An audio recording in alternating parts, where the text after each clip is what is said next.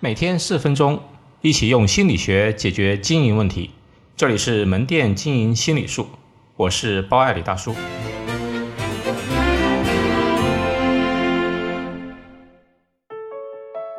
如何从定价策略上增加顾客的客单价，提高客单价，尽可能的从单个消费者层面挖掘尽可能多的业绩，那么这样才能有效的提高利润。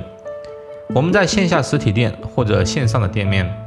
经常看到，比如麦当劳、肯德基的饮料第二杯半价，你可能本来只想着喝一杯，但看到这么便宜，就算自己实在喝不下，也可以请朋友喝。本来是花十块钱买的饮料，变成了十五块。美团外卖上的商家常常有满三十块减六块钱这样子的类似的满减活动。我个人的体验是，一般不大可能点一份就打三十块钱，这个时候就需要凑单。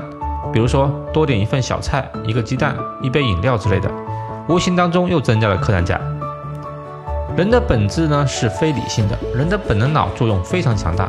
人性第一的原罪就是贪婪。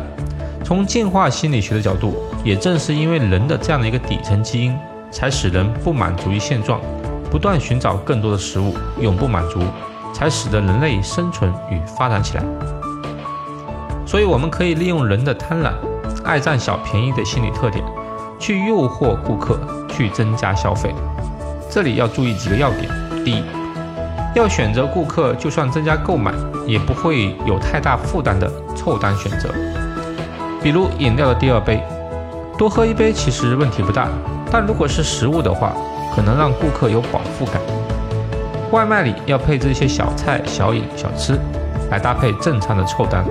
这些都是就算增加但没有负担的品类。第二，高毛利、边际成本低的产品，饮料的毛利率是要高于汉堡的，一份小菜的毛利也是高于正餐饭的。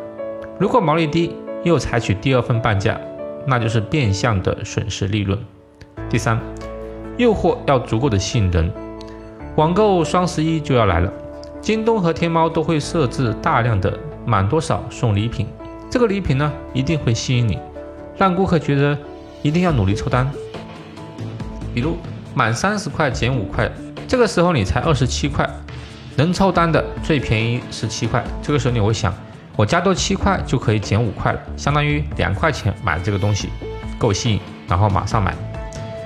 总结一下，我们可以利用顾客爱贪婪、占小便宜的心态，去设置价格的凑单档方法。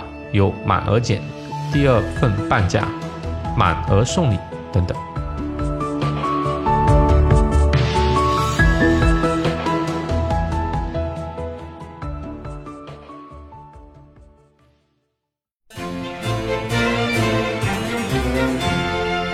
好，今天就到这里，欢迎大家关注门店经营心理术同名微信公众号，那里有文字版，谢谢。